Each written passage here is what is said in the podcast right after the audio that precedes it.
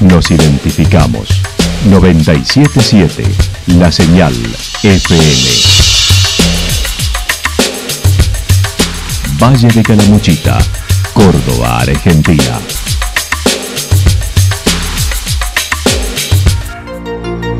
El más completo resumen de las noticias de la región, encontralos todos los días a las 12 y 30, a las 16 y a las 22 horas. Panorama de noticias. Por la 977, la señal FM nos identifica también con las noticias.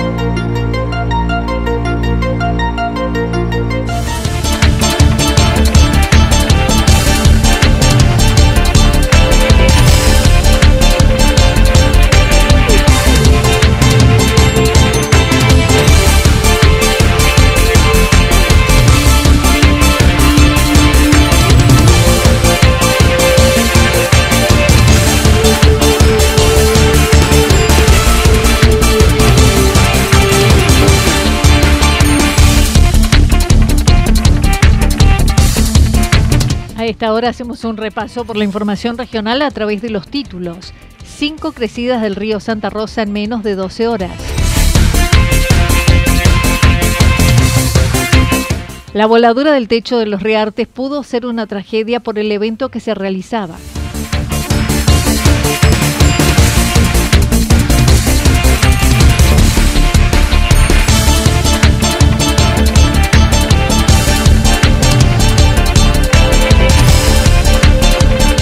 Lluvias entre 150 y 180 milímetros en menos de 24 horas.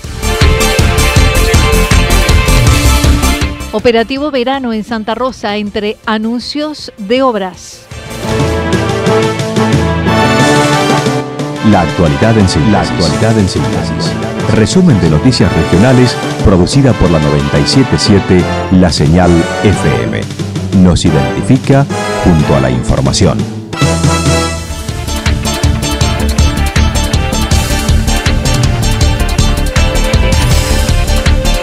Cinco crecidas del río Santa Rosa en menos de 12 horas. Con tormentas que se produjeron desde la tarde del sábado, el Valle de Calamuchita fue registrando diversos episodios que tuvieron su punto culmen alrededor de la una de la mañana, con la pedrea más abundante y caída de agua. El jefe del Cuerpo Activo de Bomberos y recientemente designado director del Plan Provincial de Manejo de Fuego señaló se estuvo trabajando desde la medianoche, destacando no hubo que hacer evacuaciones que había sufrido una importante creciente. Y ya de aportó a nuestro río un caudal eh, interesante de agua. Y por detrás de eso se fueron sucediendo dos crecientes más en el caso del arroyo Sauce y tres crecientes de lo que llovía en la sierra, lo que hizo que cerca de las tres y media de la mañana el río desbordara, ya salieran los puntos donde habitualmente el río desborda, que es en la zona de Villa Santarelli, Cobaeco, gracias a Dios sin tener que evacuar a nadie, sí desde la institución hicimos un trabajo preventivo de, alertar a los vecinos, de ponerlos en conocimiento de lo que de, lo que estaba pasando para que fuese más sencillo en caso de tener que hacer alguna evacuación. En eso no, llegamos a ese punto, eh, simplemente entró en varias viviendas del río, pero desde las 4 de la mañana al mediodía se mantuvo el caudal, con algunos desbordes a la altura del Vado Viena, zona de Villa Santarelli, durante varias horas registrándose más de 100 milímetros de agua caída. Martín de Gano indicó hubo cinco crecidas del río, la primera con la afluencia del arroyo de Villa General Belgrano, luego las siguientes, todas en menos de 12 horas. Y bueno, y esos mismos efectos que usted está mencionando son los que generaban los distintos picos de crecientes. Eh, gracias a Dios que han sido episodios cortos, donde había un importante milimetraje, pero que no permanecían porque eso hubiese agravado muchísimo el escenario si esos milimetrajes hubieran sido eh, superiores, porque teniendo en cuenta que el río llegó un momento donde mantuvo su caudal, eh, de hecho, eh, en la zona de desborde que siempre lo hemos vivido, en la zona del desborda y a la hora, media hora, una hora más tarde ya empieza a volver lentamente y se, se El río mantuvo su caudal desde las tres y media, cuatro de la mañana que desbordó y eran ya cerca de, del mediodía y se mantenía por el con la costanera negada, producto de la cantidad de agua que tenía el río, ¿no? Todo eso que usted menciona. Entonces sí, toda esa sucesión de tormentas fueron causando sus efectos no solamente en las nacientes de nuestro río, sino también en el arroyo del Sauce. Desde las 4 de la mañana al mediodía se mantuvo el caudal con algunos desbordes como lo señalaba Martín de Gano, durante varias horas registrándose más de 100 milímetros de agua caída y una crecida de 3 metros 50. 3 metros 50, 3 metros 50 en el puente, el registro lo hicimos en el puente de la. Ajá. También no confundir, nosotros tenemos una regla ahí y ese fue el mayor pico que se produjo a las 6.32 de la mañana. Eh, ese fue el mayor registro que tuvimos durante toda la jornada. La voladura del techo de los Reartes pudo ser una tragedia por el evento que se realizaba. Desde el atardecer del sábado, Los Reartes fue azotada por una tormenta primero de viento que voló los techos del escenario del predio comunal y que terminaron impactando en la subcomisaría, atrapando uno de los móviles policiales. El jefe del cuartel destacó el viento fue hacia el otro sector distinto de la realización de los festejos por la Avenida de los Reyes Magos, que se llevaba a cabo en ese momento con gran presencia de público que además tuvo una intensa pedrea de gran tamaño que produjo destrozos de varios vidrios y techos. Mira, eh, en el inicio de esta tormenta se viene viento fuerte, de la nada entra un viento fuerte con piedras que eran del tamaño de un huevo, ¿no? Porque vino todo junto. Y en, el, en todo eso se sintió un ruido y voló el techo que lo llevó a metro, agarrando, queda todo el techo apoyado en la comisaría y abajo del techo queda apretado uno de los móviles de la policía también, ¿no? Claro. En esto tuvimos dos etapas, o sea, la tormenta fue en dos etapas. Tuvimos esta, que es a donde viene el viento, la piedra, y muchos autos empantanados también, ¿no? Turistas que trataron de, cubrirse de la, de la tormenta y se metieron abajo los árboles y tuvimos también el largo trabajo de sacar bastantes autos de la orilla de la ruta también, ¿no? Nosotros tuvimos la tormenta dividida en dos etapas, ¿no? Tuvimos una tormenta que fue la que entra la piedra, el viento, que es a donde huele el techo de la comisaría, y luego como a las 3 de la mañana tuvimos otra, otra tormenta más con piedra ya más chica, pero con mucho más agua, ¿no? Sebastián Quinteros indicó fueron 158 milímetros y cuatro familias que debieron ser evacuadas con participación de tres dotaciones y gente de defensa civil donde también es titular. Exactamente, mira, estuvimos trabajando, eh, trabajaron tres dotaciones de acá de nuestra comuna de los bomberos, que eso también me, pone contento, o sea, desde mi lugar, desde mi lugar ahí de jefe de bomberos me pone muy contento porque es la primera respuesta que tenemos que dar y la verdad que me siento muy contento, la pudimos dar bien y en tiempo y forma, ¿no? Eso es, es muchísimo, me parece. Mientras tanto, también indicó la crecida máxima fue alrededor de las 3.30 del domingo con 3 metros de altura. Sí, mira, el río creció a las 3 y media de la mañana del, del día este del viento, creció 3 metros, bajó ayer durante el día y después tuvimos otra pequeña creciente ayer a las 6 de la tarde que aumentó de nuevo un metro, un metro más levantó el río de lo que había crecido a la madrugada.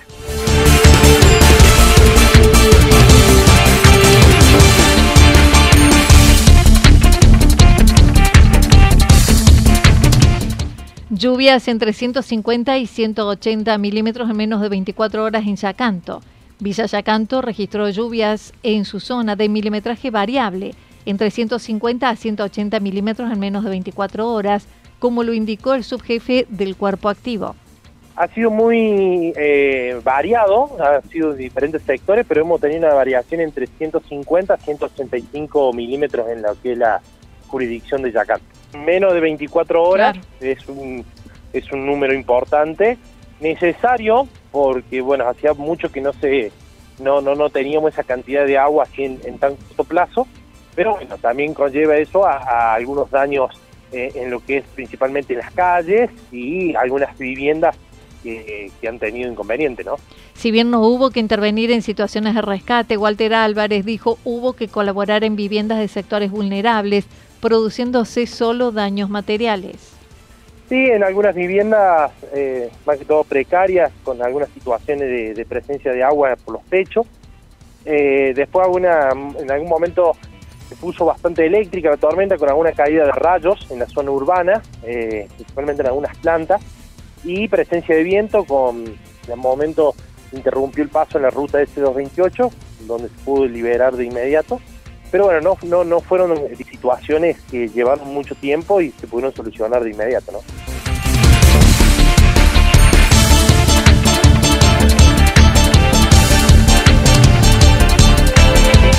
Operativo verano en Santa Rosa entre anuncios de obras. El pasado viernes el gobernador de Córdoba estuvo en Santa Rosa para el acto de apertura del operativo verano con las fuerzas de seguridad. Participó el ministro de Seguridad de la provincia, Juan Pablo Quinteros, el titular de la Policía Provincial, intendentes, jefes comunales, legisladores Mauricio Jaime y Federico Alessandri, entre otros.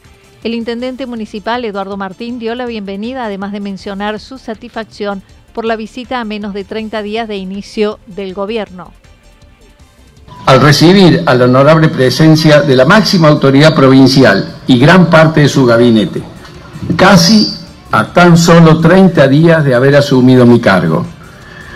La participación de los intendentes amigos que nos acompañan, también en este significativo de lanzamiento del operativo Verano de Seguridad Provincial 2024, añade un valor incalculable. La provincia se presenta con una valiosa y diversa contribución de recursos para las distintas especialidades de la seguridad.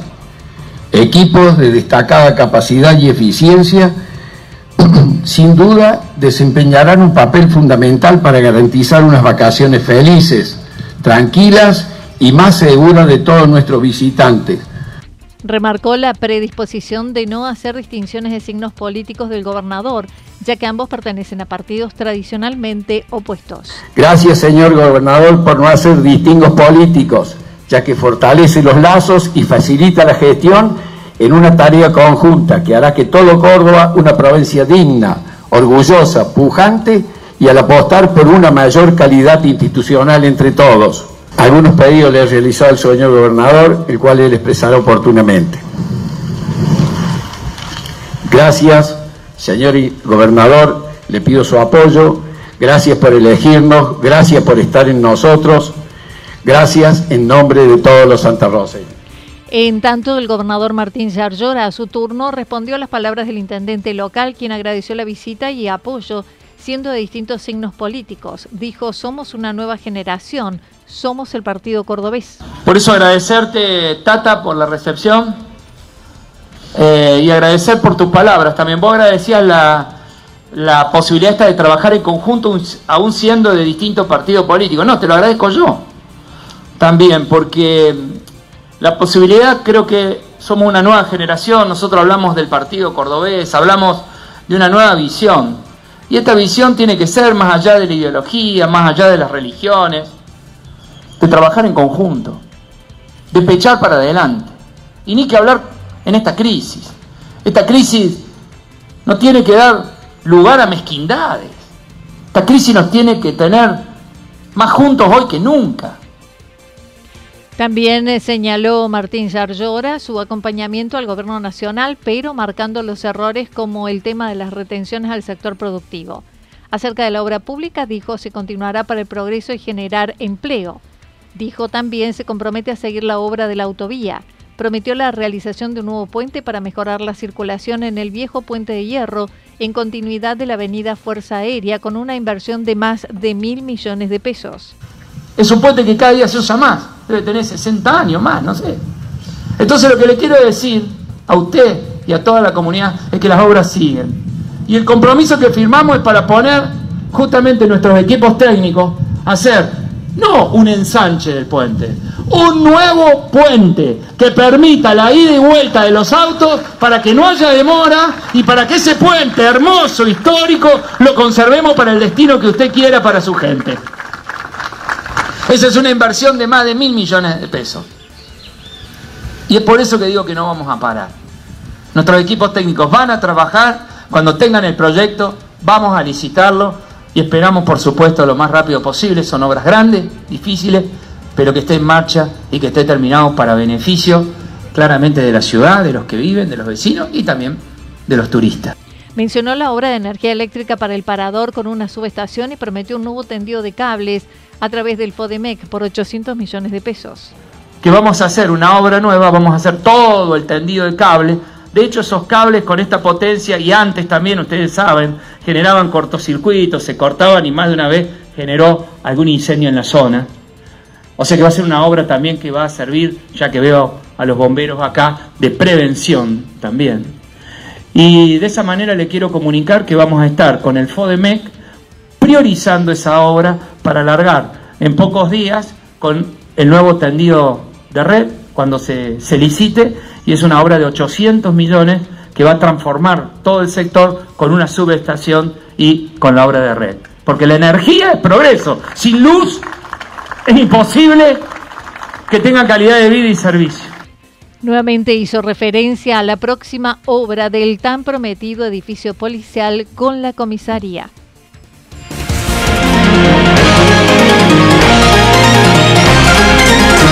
Toda la información regional actualizada día tras día. Usted puede repasarla durante toda la jornada en www.fm977.com.ar. La señal FM nos identifica también en Internet.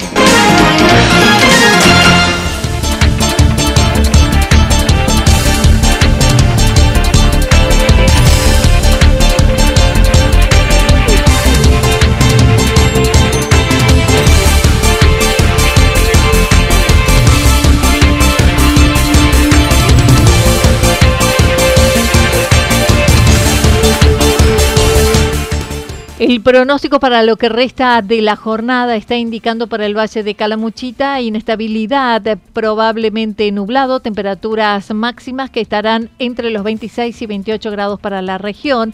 El viento estará soplando del sector norte. Para mañana martes anticipan también continuará el cielo parcialmente nublado, temperaturas máximas entre 28 y 30 grados mínimas entre 17 y 19 grados. El viento continuará soplando de direcciones variables entre 17 y 22 kilómetros por hora. Datos proporcionados por el Servicio Meteorológico Nacional. Lo que sucedió en cada punto del valle. Resumimos la jornada a través del informativo regional en la 977. 977, la señal FM.